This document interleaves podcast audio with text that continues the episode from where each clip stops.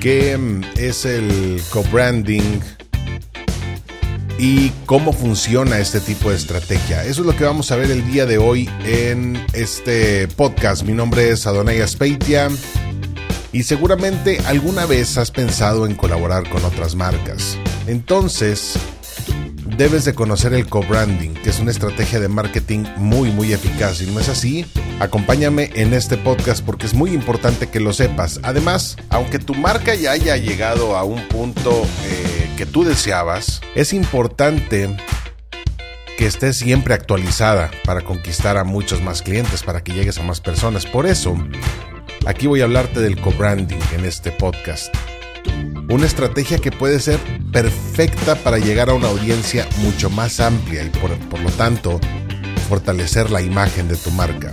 Así que comencemos con el podcast del día de hoy, que es el co-branding. Quédate conmigo y demos inicio.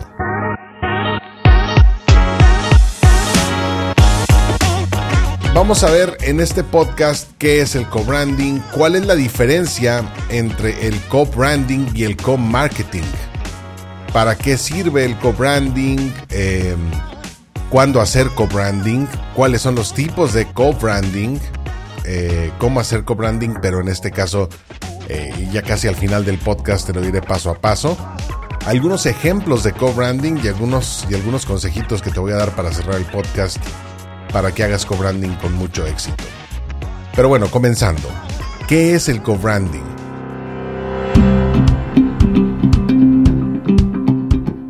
De entrada, el branding es la manera de gestionar o construir una marca. ¿Con qué objetivo? Con el objetivo de fortalecer y dar a conocer sus negocios. Entonces, ¿cuál es el significado de co-branding? Bueno, el co-branding se refiere a la alianza de marcas estratégica y temporal, en la que pueden participar dos o más negocios, no importa. Mientras dura, los participantes ofrecen productos o servicios únicos de forma limitada. Y es ahí donde está lo interesante del co-branding, donde hablamos de forma limitada. Según, eh, si te pones a leer un poquito, te vas a dar cuenta que, que esta estrategia pudo nacer o surgir por allá en la década de los 50, cuando una joyería eh, que se llamaba Van and Arpels hizo una estrategia con eh, la marca de coches Renault. Renault lanzó al mercado un automóvil exclusivo y único que en el volante tenía piedras preciosas. El volante fue precisamente diseñado por la joyería Van Cleef Arpels. Después de la colaboración de estas dos marcas, muchas otras lo hicieron, lo repitieron, pero no creas que el co-branding es una estrategia exclusiva de negocios enormes y grandes. También ha sido de mucha utilidad para quienes están emprendiendo porque ayuda a causar una buena impresión y a llegar a un público más amplio. Sin embargo, es importante que sepas que el co-branding es diferente al co-marketing y obviamente al marketing de afiliados. Entonces, ¿cuál es la diferencia entre el co-branding y el co-marketing? Bueno, es cierto que los términos del co-branding y el co-marketing se parecen un montón, pero como te lo dije antes, no son iguales. Se trata de dos estrategias distintas. El co-marketing consiste en la unión de dos marcas para llevar a cabo proyectos de promoción de sus productos que se concentran en marcas colaboradoras entre sí, mientras que el co-branding está enfocado en productos y servicios. Acuérdate, el co-marketing consiste en la unión de dos marcas para llevar a cabo proyectos de promoción de sus productos, centrándose en las marcas colaboradoras entre sí, mientras que el co-branding se enfoca en productos y servicios. En conclusión, con el co-marketing se promocionan las acciones o productos que se generan a través del co-branding, una excelente forma de promocionar la alianza entre marcas en el marketing digital. Pero ¿para qué diablos sirve el co-branding? Y es muy probable que te estés preguntando si tu marca realmente necesita acciones de co-branding. Entonces, para ayudarte a descubrirlo, te voy a dar algunas razones para aplicarlas y entender cómo el co-branding puede ayudar a tu negocio. 1. Acceso a nuevos mercados. No es obligatorio que la marca que incluyas en tu campaña de co-branding se dedique al mismo mercado que tú.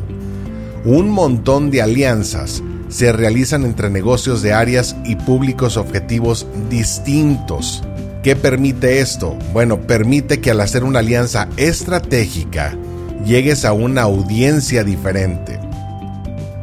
Si nos ponemos de acuerdo y si entendemos el concepto es sumar audiencia a tu marca a través de la alianza con otra, hacer negocios a través de públicos completamente distintos. Número 2 no corres con todos los gastos. Y es que esa es la mera verdad. Debido a que las acciones del co-branding son grandes, por lo regular las inversiones que tienes que realizar son altas. Lo bueno es que tú no vas a hacer todos los gastos, pues los vas a compartir con las marcas participantes. Número 3. Vas a crear relaciones sólidas con buenas marcas. Y es que trabajar con otras marcas te da la oportunidad de crear relaciones fuertes con ellas. Una de las ventajas de hacerlo es que el negocio colaborador te puede impulsar a un mercado distinto. Estas alianzas contribuyen a que hagas un reposicionamiento de marca. Así, tienes posibilidades de darle un significado a tu imagen o, darle un nuevo significado a tu imagen incluso.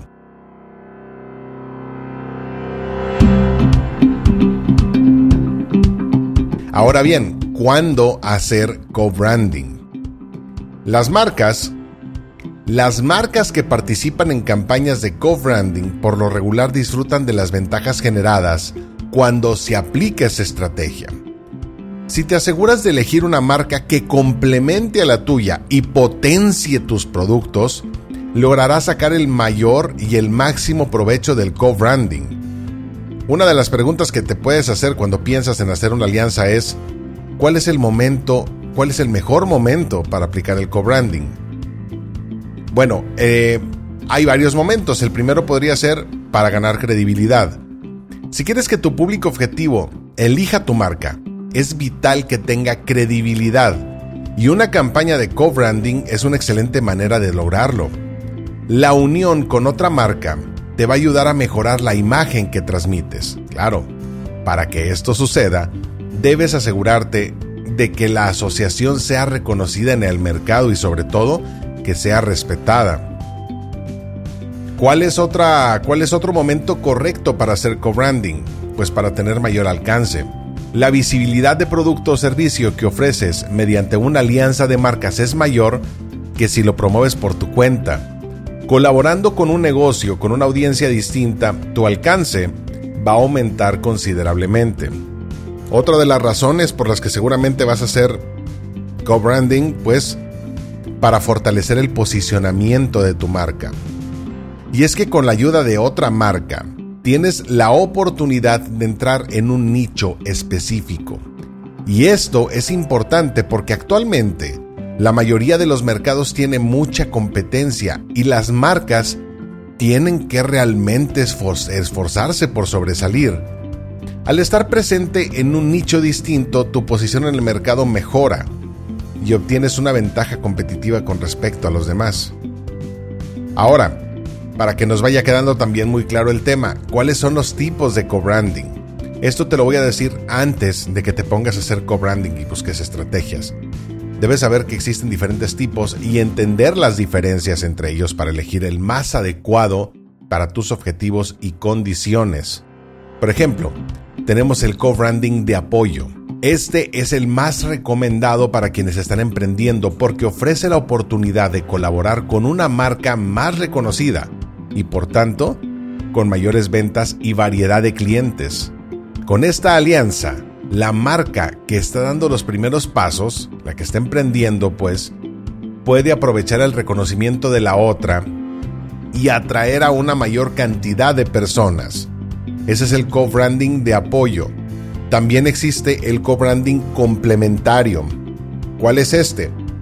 Pues es el más común entre marcas grandes y se basa principalmente en el aporte de soluciones conjuntas e innovación. Con esta clase de co-branding puedes lanzar un producto innovador y causar una buena impresión a tu público objetivo. El co-branding complementario permite que una marca capte al público objetivo de su aliada. Aquí no es una posibilidad, es captarla de manera directa. Otro tipo de co-branding es el de ingredientes. Este tipo consiste precisamente en establecer una colaboración entre marcas que están en el mismo mercado o compartan valores. El co-branding de ingredientes es una alianza de marcas que puedes aprovechar para lanzar productos dirigidos al mismo nicho. Este último quizá no sea tan, tan claro como todos quisiéramos, pero es muy sencillo si puedes hacer una, una campaña de co-branding de, ingredientes. Eh, trabajando eh, con, no sé, la costeña o trabajando con alguna marca de refrescos o alguna marca de, algunos de los principales ingredientes de tu restaurante y eh, pues aprovechas para lanzar productos dirigidos al mismo nicho. Es decir, nos ha tocado, me, acuerdo mucho por ejemplo de cuando Doña Tota, que vende gorditas en el norte del país, gorditas rellenas de guiso, hizo este tipo de co-branding de ingredientes con eh, la empacadora Alanis que le proveía el chicharrón prensado o el chicharrón durito para las gorditas. ¿Qué, fue lo que pasó aquí? Bueno, pues es bien simple. Las dos marcas son líderes y hacen una alianza para poder incrementar y lanzar productos dirigidos al mismo nicho. Ahora, ¿cómo hacer co-branding paso a paso?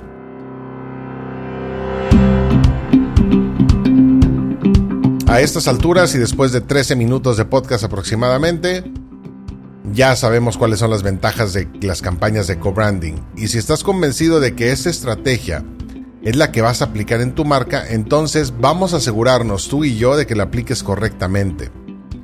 Y para que tu campaña sea exitosa es fundamental que sigas algunos de los pasos que te voy a decir antes de lanzar el producto generado en la alianza de marcas. Entonces, vamos a ver cómo lanzar una campaña de co-branding. Número 1 Define el tipo de co-branding más conveniente. Analiza con detenimiento los tipos de co-branding y pregúntate, ¿cuál se ajusta más a mis objetivos con respecto a la alianza? Además, la clase de co-branding que decidas aplicar debe adaptarse a las necesidades de tu marca. Número 2. Elige una marca que te complemente. Puede sonar un poquito difícil, pero no. Aunque las marcas se desempeñen en mercados distintos y no tengan el mismo objetivo, la marca que sea tu colaboradora debe tener al menos algo, algo en común contigo. ¿Qué metas pueden plantearse entre los dos? Las más comunes es atracción de clientes o aumentar la fidelización y el reconocimiento de la marca. La marca colaboradora es la clave en el éxito de una campaña de co-branding, así que dedica tiempo a estudiar tus opciones. Es importante que consideres sus valores porque van a influenciar mucho a tu campaña. Número 3. Determina las condiciones en las que se llevará a cabo tu campaña.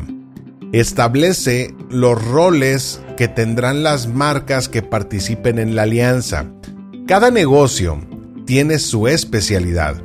Entonces es importante que sepas cuál es para seleccionar quién va a realizar cada tarea. Por ejemplo, si tu marca tiene más experiencia en el diseño, lo más conveniente es que realices todas las actividades que estén relacionadas con esa área. Para definir las funciones, es importantísimo que las marcas lleguen a un acuerdo mutuo. Además, se deben establecer las fechas límites para completar las actividades o entregar las tareas asignadas. En las condiciones de la campaña también se incluye el presupuesto y los gastos, y para evitar problemas futuros es fundamental que estos puntos sean aclarados al comenzar a planificar el co-branding. Una condición muy importante es la duración de tu campaña. Ambas marcas deben opinar en este respecto. Quienes colaboren en tu alianza deben estar de acuerdo con el tiempo de duración de la campaña. Número 4. Establece las estrategias de marketing y el plan de comunicación. ¿Cómo van a dar a conocer la alianza y los productos generados con ella? El marketing es una parte muy relevante del co-branding, por eso no la vayas a dejar de lado. Para que la campaña obtenga los resultados deseados, debes usar las mejores estrategias de marketing considerando aspectos como las preferencias del público objetivo. Y eso ya lo hablamos aquí en el podcast. En cuanto a la comunicación, es vital, es importantísimo que sea excelente entre las marcas. Así van a estar de acuerdo con la actividad que vayan a realizar. Así que establece de qué maneras te vas a comunicar con las marcas que estás haciendo este match. Y también sé transparente con tu público objetivo. Asegúrate de que esté al tanto de la alianza y de lo que se le ofrecerá a través de ella. Número 5. Crea un prototipo de producto. Para cumplir este paso, los creadores del producto deben considerar la opinión de los clientes para que la campaña cause un buen impacto, adaptándose a ellos y a lo que van a buscar o a lo que buscan. Recuerda que puedes crear varios productos. Si lo haces, asegúrate de que todos los elementos se relacionen entre sí y con las marcas que conforman la alianza de la estrategia. El producto creado en el co-branding debe ser único y exclusivo, así que dedica tiempo a su perfeccionamiento. Una vez aprobado el producto, llega el momento de decidir cuándo lo vamos a lanzar al mercado. Número 6. Haz un seguimiento de la campaña de co-branding. El proceso de co-branding no termina con el lanzamiento del producto creado o cualquier otra acción generada.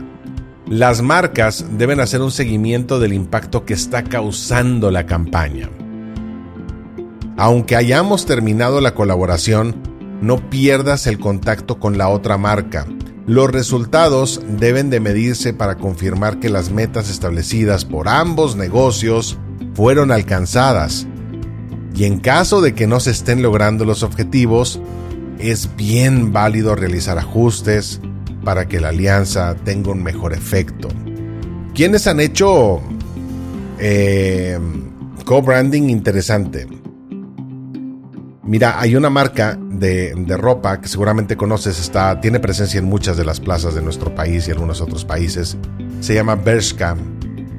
Eh, y ellos hicieron co-branding con eh, Sailor Moon. Si hablamos de animes, entonces, si hablamos de animes que hayan causado un gran impacto, no podemos dejar de mencionar a Sailor Moon.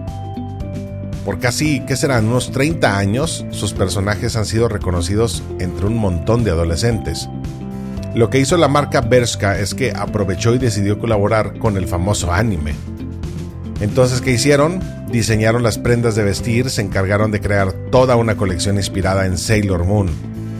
El estilo de ropa, pues era cómodo, desenfadado, algo urbano. Y esta colaboración benefició a, ambas marcas porque Bershka llegó al público otaku y la popularidad de Sailor Moon sigue creciendo.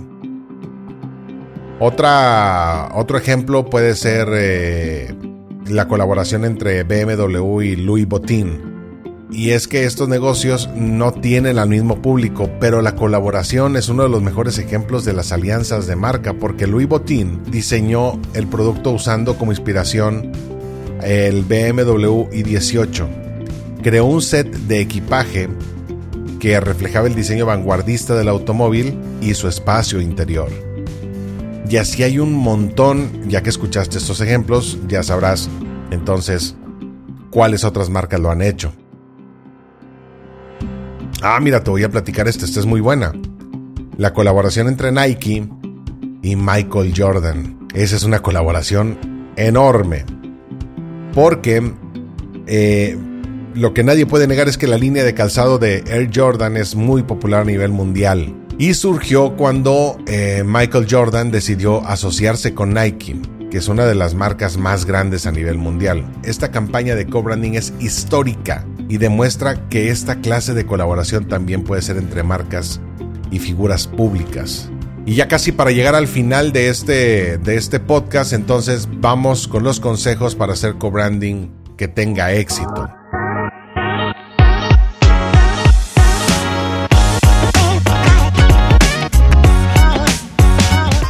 Punto número uno, mantén la identidad de las marcas colaboradoras.